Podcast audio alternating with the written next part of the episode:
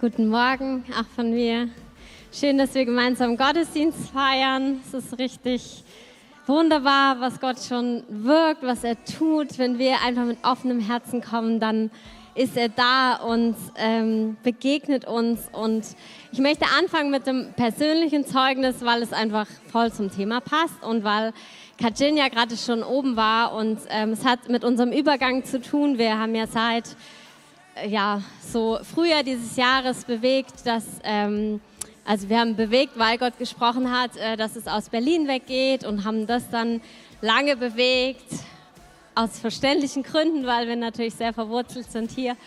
Und ähm, dann hat Gott es immer wieder bestätigt und es war so ein Prozess, ein Weg von Reden, von Beten, von Auseinandersetzen. Und letztlich war im Sommer dann so ein bisschen auch die Frage oder vorm, kurz vorm Sommer, ja, wie, wie wird es dann? Also hier, wie geht es dann hier weiter in den Bereichen, die ich so habe?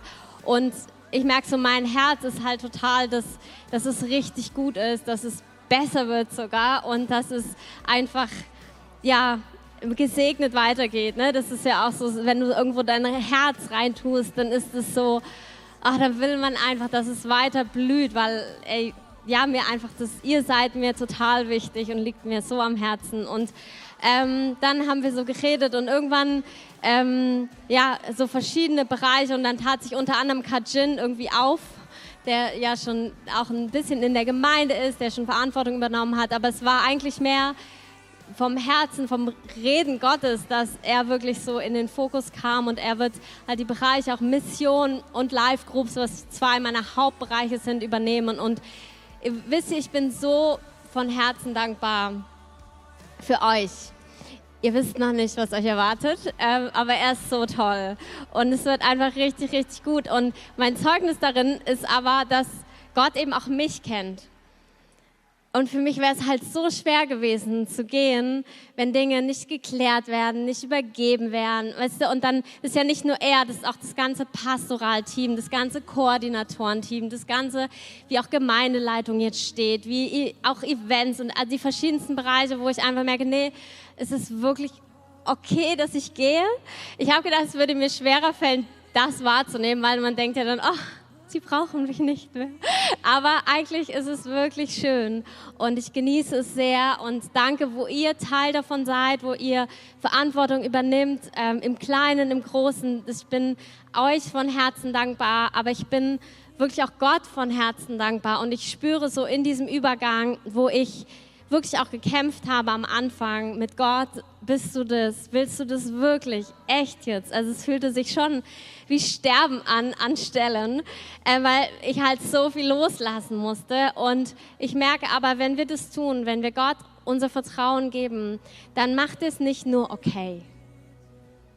Also er macht es nicht nur so gerade in Ordnung, dass du irgendwie überlebst, sondern ich merke an so vielen, Feinheiten, dass Gott so tief mein Herz kennt und so tief sagt, ich weiß, was du brauchst, meine Tochter.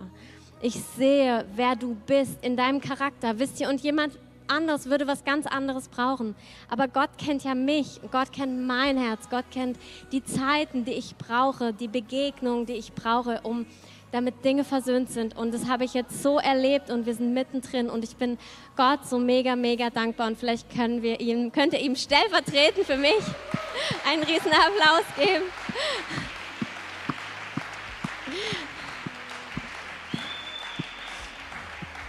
Ihr werdet auch die Früchte davon genießen, weil es einfach für euch auch richtig, richtig schön wird. Und ich bin so davon überzeugt, dass Dinge einfach weiter und größer, schöner, tiefer, qualitativ, aber auch, ach Gott hat so viel vor äh, mit Berlin, mit der Kreativen und Gott wird einfach seine Pläne entfalten. Amen. Und das ist wunder, wunderbar. Und ähm, ich möchte mit euch heute in die Geschichte von Hagar gehen. Wir haben eine Jahreslosung, wo ein Satz drin vorkommt, den sie gesagt hat. Und ähm, das ist in 1. Mose 16. Ihr dürft es gern mit aufschlagen. Und ich möchte euch ein bisschen mit in die Geschichte nehmen, falls ihr es noch, eh, vielleicht habt ihr es eh schon nachgelesen, aber für manche ist es vielleicht auch neu. Es geht um die Geschichte von Sarai, von Abraham und von Hagar. Bei Liebesgeschichten gibt es meistens nur zwei Leute. Ihr merkt schon, wo der Fehler ist. Ähm, das ist eine dramatische Geschichte. Ähm, eine Geschichte, die irgendwie das Leben geschrieben hat, wo Menschen mit dran beteiligt sind und wo dann Gott kommt. Amen. Also so wie deine und meine Geschichte ungefähr. Und ähm, Sarai und Abraham waren unterwegs. Ähm, sie haben, Abraham hat viele Verheißungen von Gott bekommen, dass er, ein, ein, also dass viele Nachkommen kommen, was in der damaligen Zeit ganz viel auch wirklich mit Sicherheit, mit Reichtum, mit Wohlstand zu tun hat, mit Ehre, damit mit Bedeutsamkeit. Und Abraham ist so mit Gott unterwegs, ganz neu. Gott hat sich ihm vorgestellt, er geht mit ihm weiter und Gott gibt ihm Verheißungen zu seinem Leben, zu den Personen, die aus ihm, seine Kinder und was mit denen passieren wird. Und ihr könnt euch gerne mal die Kapitel davor durchlesen. Das hört sich alles wunderbar und herrlich an. Und so sind auf Gottes Verheißungen wirklich wunderbar und herrlich. Und dann gibt es manchmal halt einen Weg dahin. Und ähm, auf diesem Weg sind Abraham und Sarai. Ähm, und sie haben eine Magd, die heißt Haggai. Und das, das der große Konflikt in dieser Geschichte ist, dass sie zwar die Verheißung bekommen haben, aber dass Sarai wirklich ganz, ganz, ganz, ganz lange keine Kinder bekommen hat. Ich weiß nicht, manche von euch können es wahrscheinlich sehr gut nachvollziehen, wenn man eine Verheißung bekommen hat und dann wartet man. Vielleicht denkt man, ah, ich gehe mal den Schritt, ich tue mal dieses und es kommt nicht. Und vielleicht auch immer noch nicht. Und sie waren sie auf dem Weg mit Gott. Gott hat es auch immer wieder bestätigt. Und im Endeffekt sagt Sarai dann, wir wissen nicht genau warum, vielleicht war sie unter einem unheimlichen Druck, weil sie eben ja keine Kinder bekommen hat, aber sie wusste ja von der Verheißung, vielleicht hat Abraham ihr erzählt, hey, Gott hat es schon wieder bestätigt. Und wisst ihr, kennt ihr es manchmal, wenn so Verheißungen gar nicht so viel Trost in dein Herz bringen, sondern eher Druck größer machen? Und wer weiß, vielleicht hatte sie einfach irre Druck als Frau, ja, aber es klappt ja nicht. Und schließlich schlägt sie Abraham vor, hey, ich habe eine gute Idee, eine Idee, die für uns sehr fremd ist, aber die in der damaligen Kultur eigentlich ganz, also relativ normal war. Und zwar hatten sie eben diese Magd, diese Sklavin, und sie hat Abraham vorgeschlagen, ey, ist doch, ist doch eine Möglichkeit, wenn ich keine Kinder bekommen kann, dann nimm doch diese Sklavin als deine Frau und dann wird das Kind, was sie dir gebärt, unser Nachkomme sein. Und sie schlägt es Abraham vor und Abraham stimmt zu. Und ähm, ich glaube, die Sklavin hat wahrscheinlich nicht viel Mitspracherecht gehabt. Ähm, und diese Ägypterin wird dann schwanger. Und wie das so oft bei Wegen ist, die wir uns so ausdenken, während wir auf Gottes Verheißung warten, macht es nicht leichter. Es macht eigentlich die ganze Situation noch komplizierter, noch schwieriger. Das heißt, du hast jetzt hier eine Frau, die keine Kinder bekommen kann, die wahrscheinlich richtig frustriert ist, die sich fragt, warum sie nicht Teil dieser Verheißung ist. Du hast einen Mann, der tut mir auch sehr leid. Ähm, und jetzt hast du auch noch eine Sklavin, die sagt, oh, jetzt bin ich ja die, die schwanger ist und du bist es nicht. Und dann lesen wir halt, dass sie sich erhebt über ihre Herren. Also Abraham tut mir wirklich leid. Also das ist ja, oh, was für ein Zuhause. Da denkst du, ja, hey, Schatz, Schatz, ich bin zu Hause, ich weiß nicht, vielleicht ist er eher am Feld oder wo auch immer Abraham so war äh, gewesen. Und die zwei Frauen, das hatten es wirklich auch nicht leicht miteinander. Und Sarah sagt dann zu Abraham, auch krass. Sie sagt ihm, hey, du hast mir Unrecht getan. Also eigentlich klagt sie ihn dann wieder an über diese Situation, mit der sie auch gar nicht klarkommt. Und ähm, hey, ich habe dir diese Mark gegeben, aber jetzt, dass sie sieht, dass sie schwanger ist, bin ich gering in ihren Augen. Und ähm, Abraham sagt dann nur, ja, mach, was du denkst. Und dann ähm, ist es, dann steht hier Sarai, als Sarah sie, sie aber demütigte. Also wir wissen nicht genau, was sie dann mit Hagar wiederum gemacht hat. Und irgendwie liest man diese Geschichte und denkt sich so, ah, der, die, eigentlich ist jetzt auch keiner so richtig schuld, sondern es ist wirklich richtig ätzend für alle ähm, und eine ganz, ganz blöde Situation. Und Hagar sieht dann den einzigen Ausweg, dass sie wiederum flieht. Sie haut ab ähm, mit dem Baby in ihrem Bauch. Als schwangere Frau in der damaligen Zeit, schutzlos, ohne Versorgung. Also wenn das ihre Alternative war, dann war es richtig schlimm. Ist ja nicht so wie, ja, jetzt äh, bekomme ich hier staatliche Unterstützung und dann ähm, baue ich mir ein neues Leben auf, sondern sie war total hilflos und irrt herum. Und jetzt kommt Gott sei Dank Gott rein.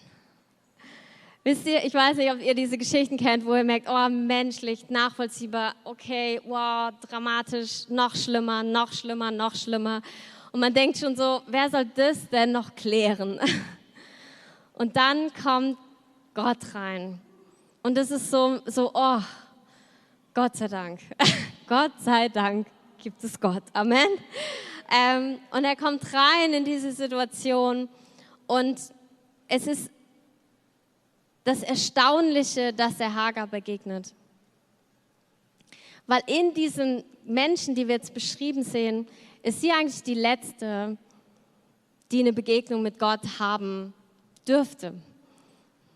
Weil Hagar ist eine ägyptische Magd, eine Sklavin. Vielleicht hat sie in der Zeit, wo sie bei Sarai und Abraham war, Gott kennengelernt, aber vielleicht auch nicht. Sie ist garantiert nicht so aufgewachsen. Sie hat wahrscheinlich viele Götter in ihrem Leben gehabt. Ähm, sie ist eine Sklavin, eine Frau zur damaligen Zeit, also nicht viel wert. Und sie hat auch von ihrem Stand her, von dem, wer sie ist, von ihrer Abstammung, ist sie ja auch, was wir biblisch sehen, sie ist nicht im verheißenen Volk, sie ist, hat keine Erbschaft ähm, bei Gott. Also ihr merkt schon so, nee, nee, sie ist eigentlich die Letzte, die irgendwie was vorzuweisen hatte, damit Gott in ihr Leben kommt. Sie ist aber dann die erste Frau in der Bibel, wo, die eine Engelsbegegnung hat. Und wenn Gott etwas zum ersten Mal tut, heißt es so bei Theologen in der Bibel, dann hat es Bedeutung. Also diese Sklaven, diese Magd, die wirklich auch mit Schuld an dieser Situation irgendwie hatte, an diesem verworrenen Ding, die haut ab und sie begegnet Gott. Und wir sehen uns das jetzt noch an, was dann passiert. Aber ihr Fazit aus dem Ganzen ist dann dieser Vers, den wir als Vers über diesem Jahr stehen haben. Du bist ein Gott, der mich sieht. Wow. Eine Person, die es nicht verdient hat, die nichts gut gemacht hat, die nichts, wir wissen nichts, wer weiß, vielleicht hatte sie wirklich auch ein aufrichtiges Herz, aber die Bibel sagt uns nichts davon und mit all dem, wo sie herkommt, ist sie eigentlich nicht prädestiniert dafür, so eine krasse Begegnung mit Gott zu haben. Aber Gott wählt sie. sie er wählt sie aus für eine Begegnung mit ihm. Und so sehen wir das im ganzen, in der ganzen Bibel und wir sehen es auch in vielen Menschenleben heute, dass Gott aus Gnade sich offenbart. Gerade in Situationen, die vielleicht total verworren, wo nichts mehr geht und Gott kommt rein und das, was alles ändert, ist die Begegnung mit ihm. Wir sehen das im, im Alten Testament, im Buch Ruth, auch eine Frau aus einem anderen Volk, eine Frau, die alles verloren hat, die kein Ansehen mehr hat, die keine Kinder hat. Sie ist im Stammbaum von Jesus gelandet, aus Gnade. Eine Frau wie Rahab, eine Feindin vom Volk Israel, wo sie gekämpft haben, sie war auf der anderen Seite. Sie war die Feindin. Eine Sünderin wird klar benannt, wird Teil des Volkes Israels. Matthäus, ein Zöllner, der sein eigenes Volk verraten hat, damit es ihm besser geht, wird ein enger Jünger Jesu, darf mit Jesus rumlaufen, drei Jahre, und wird dann Apostel. Ein Saulus, ein Mörder, ein Christenverfolger, ein selbstgerechter Mann, er wird zu Paulus umbenannt und schreibt große Teile des Neuen Testamentes, die uns heute noch segnen und wo der Name Paulus in aller Munde ist. Er wird geehrt, er wird wiederhergestellt. Alles Menschen, die es nicht verdient haben, die zum größten Teil noch nicht mal gesucht haben. Und ich finde es so schön, wo wir heute im, ähm, im prophetischen Teil das betont haben, dass die Freude an unserer Errettung erneuert wird. Wisst ihr, manchmal, wenn wir so jahrelang mit Jesus auf dem Weg sind, wir kennen so gute Prinzipien im Glauben und die sind alle gut und die sind richtig und die sind biblisch und nichts davon wird weggenommen. Aber wir brauchen die Gnade. Und wir müssen wissen, so wie als wir als erstes Mal von Jesus berührt worden sind, dass wenn er sich uns nicht naht, sind wir verloren. Wisst ihr, manchmal denken wir, ja, jetzt weiß ich ja, wie es funktioniert oder dieses und jenes, aber eigentlich ist es nicht lebendig. Leben heißt Jesus und von ihm abhängig zu sein, ist, ist das Schönste und aber auch der einzige Weg in Freiheit. Und das ist so gut, wenn wir sehen hier Gnade, Gnade, Gnade, Gnade, Gnade, Gnade, Gnade. Und, und Gott, der, das ist wie so eine Bombe, die so in Leben rein, die so reinplatzt in Leben hinein. Wir haben, ähm, mir fielen jetzt im Lobpreis zwei Geschichten ein, die ich euch erzählen möchte. Die eines von einem ähm, guten Bekannten in Uganda, der ähm, auf einer Evangelisation von Reinhard Bonke, da war es schon ein paar Jahre her. Ähm, da war also so eine Evangelisation, da machen sie genau wie wir hier super Musik, richtig laut. Und es zieht dann halt alle möglichen Leute an. Und er war einer von diesen allen möglichen Leuten. Er war in einer Gang, sie haben getrunken, sie waren betrunken. Und sie haben sich gedacht, wir gehen dahin und machen richtig Randale auf dieser Veranstaltung. Also sie wollten nichts von Jesus hören, sie hatten das überhaupt nicht, wahrscheinlich fanden sie Christen, keine Ahnung, was sie über die gesagt haben, will ich nicht wiederholen wahrscheinlich. Und sie wollten dahin, um Randale zu machen, um richtig, um sich vielleicht zu prügeln oder so. Und dann sagte so, wie sie halt dann in der Menge waren, alle haben getanzt und sie haben auch getanzt, aber nicht christlich ich mache jetzt nichts vor, ähm, aber er, er meinte, sie hatten die falsche Motivation da zu sein. Sie wollten genau das Gegenteil von dem, wofür diese Veranstaltung da ist. Und sie haben, ähm, ja, sie haben es nicht geehrt, sie waren nicht ehrenvoll, sie waren nicht offen, sie waren überhaupt nichts. Und sie sind dort und dann fängt Reinhard Bonk an zu predigen und er beschreibt es so, ab dem ersten Wort ist er zusammengebrochen und hat sich unter Tränen zu Jesus gewandt. Ach.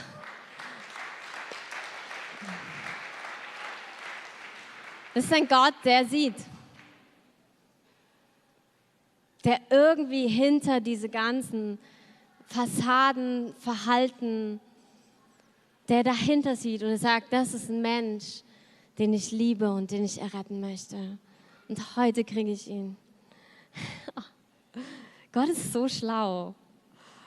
Es ist richtig gut. Und manchmal denken wir, ja, ja, meine Motivation, das zu tun, ist das und das. Und Gott denkt sich, ja, warte mal ab. Warte mal ab, ich krieg dich.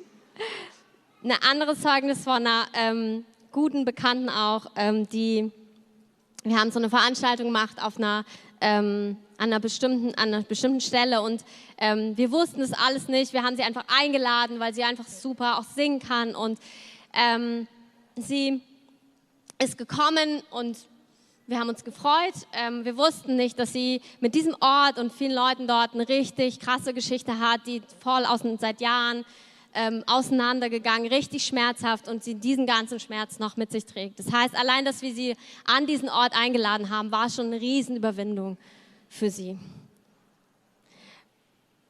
Ihr habt irgendwie, vielleicht bist du heute hier oder du guckst gerade dieses Video und du hast mit Kirche was richtig Schlechtes erlebt. Vielleicht ist da Schmerz in deinem Herzen und heute möchte Gott dich nicht mit Kirche versöhnen, aber mit ihm versöhnen. Wisst ihr, manchmal gibt es Orte, Begegnungen, Verletzungen, die uns abhalten davon, Gott selbst zu begegnen. Aber vielleicht bist du zufällig hier, jemand hat dich mitgenommen, du hast gedacht, ach, na okay.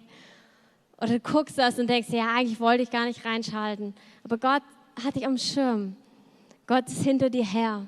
Egal, was Menschen in deinem Leben gemacht haben. Gott will dich. Gott sieht dich mit deiner Geschichte. Und Gott ist gut und er möchte in dein Leben kommen.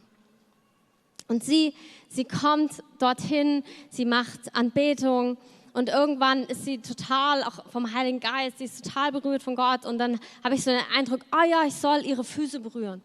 Und dann gehe ich so, denke ich erstmal, na, gehe ich so, hört sich so glorreich an. Also ich warte erstmal, weil ich denke, oh nee, und hm, also ne, das übliche Ring. Ähm, und dann denke ich, ach, was soll's, wir sind ja alle frei hier im Geist.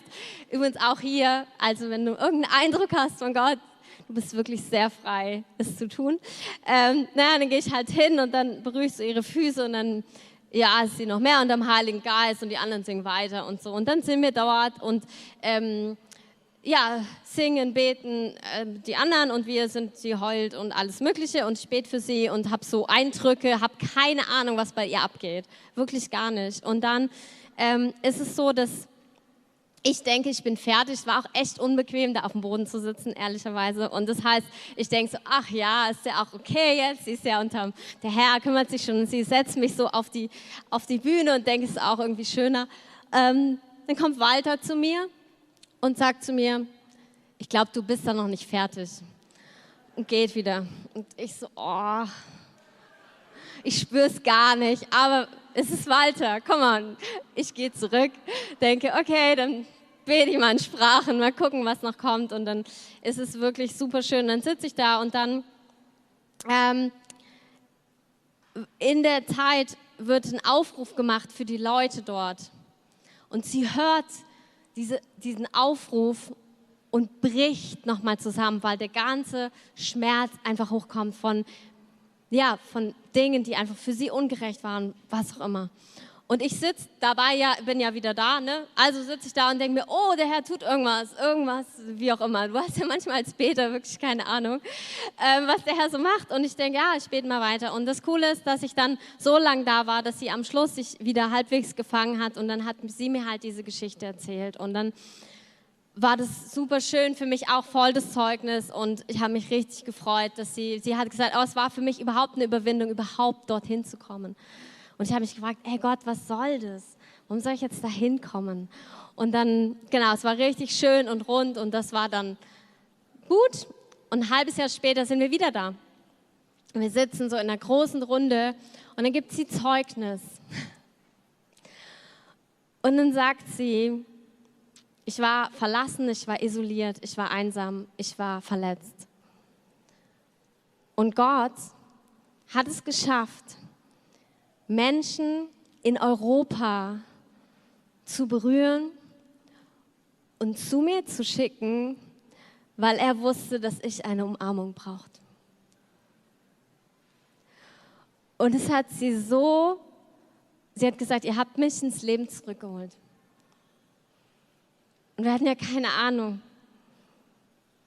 Sie hat gesagt, ey, Gott hat es geschafft, mich zu berühren.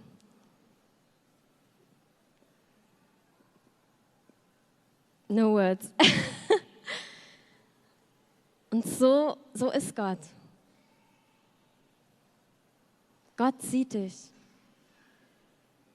Egal auf welchem Kontinent du bist, egal wie deine Umstände sind, egal wo du herkommst, egal wie deine Familiensituation oder deine Ehe ist,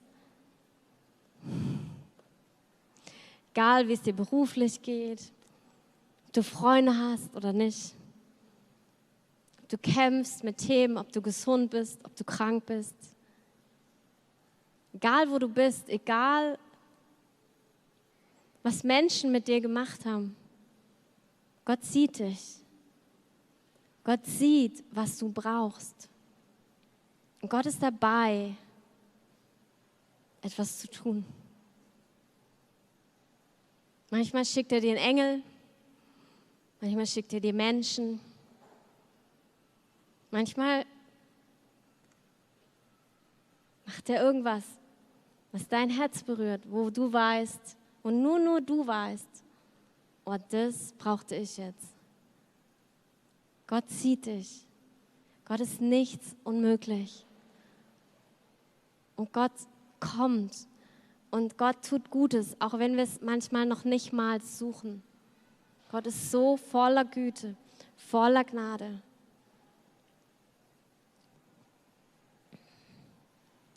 Und zurück zu der Geschichte von Hagar. Der Engel kommt zu ihr und er spricht sie an, Hagar, Magd Sarais, woher kommst du, wohin gehst du? Sie sagt, vor Sarai, meine Herrin, ich bin auf der Flucht. Also sie ist ehrlich, das ist schön. Ähm, und der Engel spricht zu ihr und er gibt ihr eine Lösung. Also mach doch das. Und das, was sie sagt, ist jetzt nicht das Bequemste. Also er sagt ihr, geh zurück. Okay, puh. Kehr zu deiner Herrin zurück und demü demütige dich unter ihre Hände. Geh nicht nur zurück, sondern geh zurück, demütige dich. Nimm die Position ein, die dir gegeben ist. Puh. Er gibt dir eine Strategie für ihr Leben. Und die Strategien Gottes sind manchmal herrlich und wunderbar und manchmal sind es genau das, was wir nicht hören wollen. Amen. Manchmal ist es, und du denkst, oh nee, jetzt nicht wirklich. Also gibt es da nicht einen besseren Plan? Und er sagt es zu ihr und dann sagt er, dann redet er weiter. Und er sagt, ich will deine Nachkommen so sehr mehren, dass man sie nicht zählen kann vor Menge siehe, du bist schwanger, du wirst einen Sohn gebären, dem sollst du den Namen Ismael geben, denn der Herr hat auf dein Elend gehört. Und er, er wird ein Mensch wie ein Wildesel sein, seine Hand gegen alle und die Hand aller gegen ihn. Und alle seine Brüder setzte sich vors Gesicht. Also sie kriegt nicht nur einen Auftrag, Gott sagt nicht nur, macht es, sondern er gibt dir eine Verheißung mit dazu.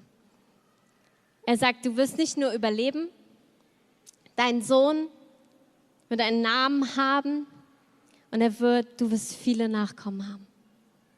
Es wird ein Volk aus dir heraus entstehen.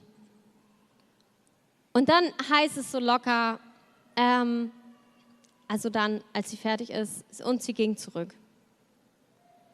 Ja, das, was sie gemacht hat.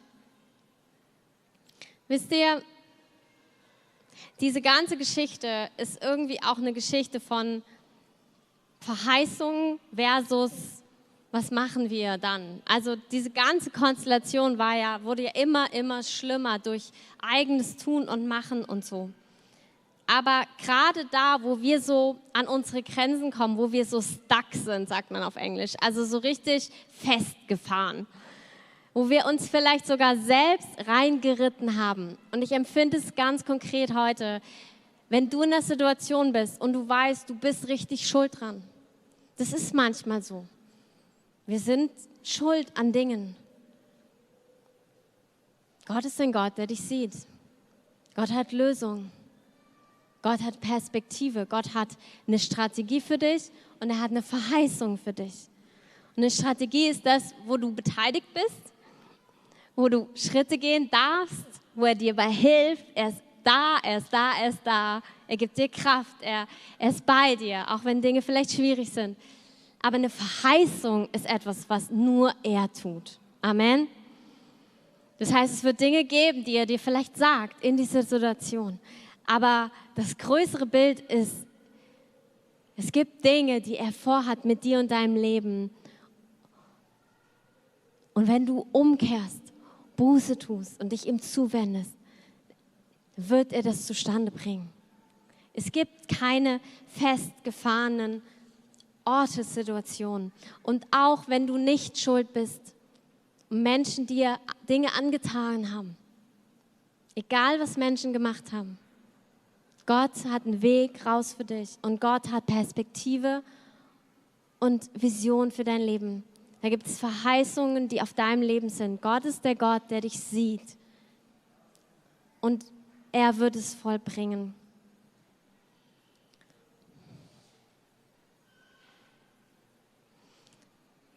Ich habe ähm, schon an verschiedenen Stellen immer mal erzählt, dass ich so eine ganze Phase hatte in meinen 20ern, wo ich viel krank war, wo ich mit Multiple Sklerose ähm, ähm, wie sagt man, diagnostiziert war, was der Herr alles geheilt hat, alles gut so.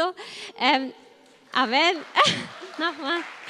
Ähm, aber es war einfach eine schwierige Zeit und ich hatte, ich war mit meinem Studium fertig. Ich wollte mit meiner Freundin wollte ich so einen Roadtrip durch Kanada machen. Wir waren noch nie in Kanada, wir hatten uns schon alles rausgesucht, die ganze Strecke. Und dann habe ich drei Tage bevor wir fliegen sollten oder zwei Tage, habe ich einen Schub bekommen von dieser Multiple Sklerose, was bedeutet hat, dass ich einen Schwindel hatte, der nicht aufgehört hat.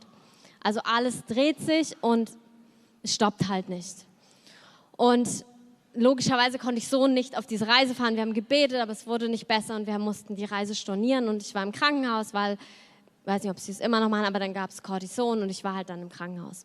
Und bei uns ist das Krankenhaus in Köln-Meerheim, ist ähm, quasi, du, du siehst dann, also siehst nicht den Flughafen, aber du siehst die Flugzeuge, die halt losfliegen und landen von dem Flughafen Köln-Bonn. Also wahrscheinlich landen, schätze ich mal. Mhm.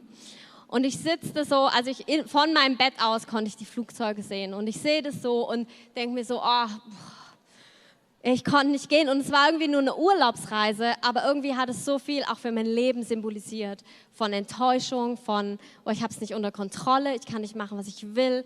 Oh, es war einfach schrecklich. Und ich habe da so gesessen und der Heilige Geist hat ganz leise gesprochen. Du wirst noch oft fliegen, Dunja.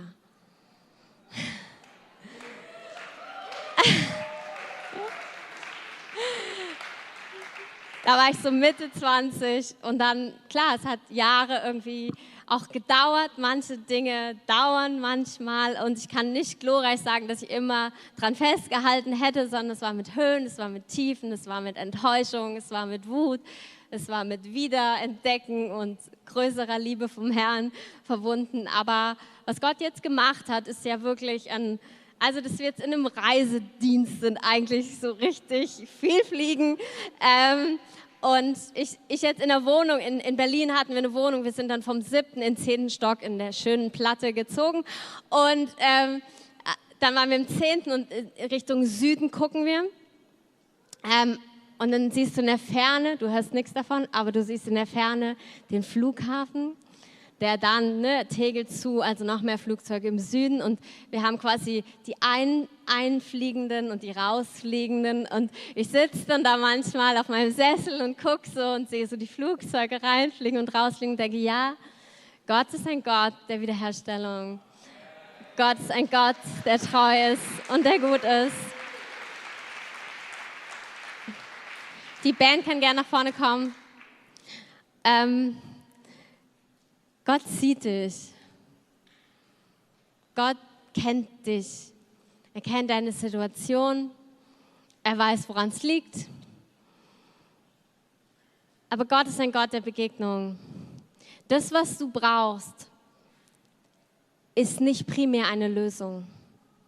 Wir brauchen Lösungen und manchmal ist man richtig verzweifelt und ich kann es richtig gut verstehen. Aber was du brauchst, was dich wirklich freisetzt, ist eine Begegnung mit ihm.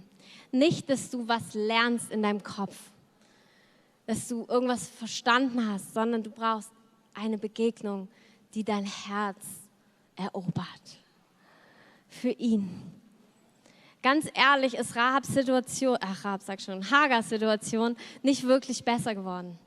Sie ist zurückgegangen ähm, und letztendlich ist sie dann doch auch komplett gegangen nach Jahren.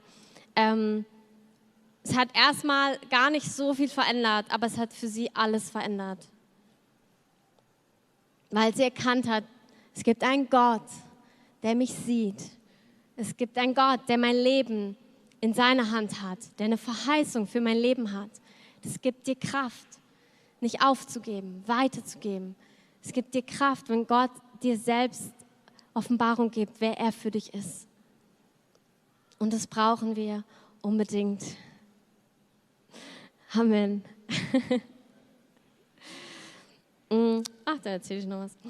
Es gibt äh, so eine Seite One for Israel, wo sie ganz viele Zeugnisse äh, gesammelt ähm, haben, auf Englisch leider nur, ähm, über Juden und Araber, die Gott begegnen, die Jesus als Messias begegnen.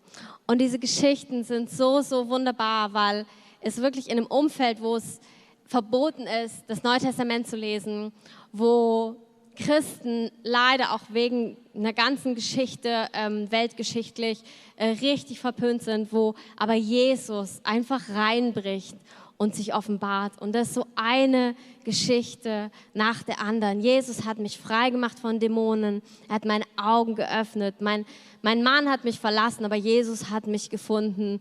Ähm, ich war, einer erzählt, wie sie so in Religiosität, so unglücklich, so gebunden war wie Jesus ihr begegnet ist und sie erkannt hat, oh, ist ja unser Messias.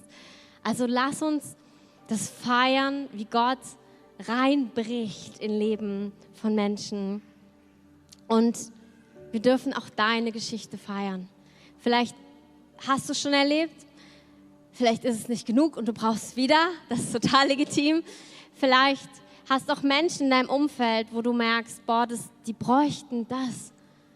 Und ich möchte wirklich sagen, egal was Menschen in deinem Umfeld erleben, das ist die Lösung. Das ist, was sie brauchen. Vielleicht zum ersten Mal, vielleicht wieder. Und lass uns dafür wirklich auch beten, dass Gott so reinbricht in Leben. Dass Gott einfach alle Mauern wegreißt, drüber springt. Alle Vorurteile, alles, was so in unserem Kopf manchmal so dagegen stimmt. Vielleicht auch Enttäuschung, Schmerzen. Lass uns zusammen aufstehen.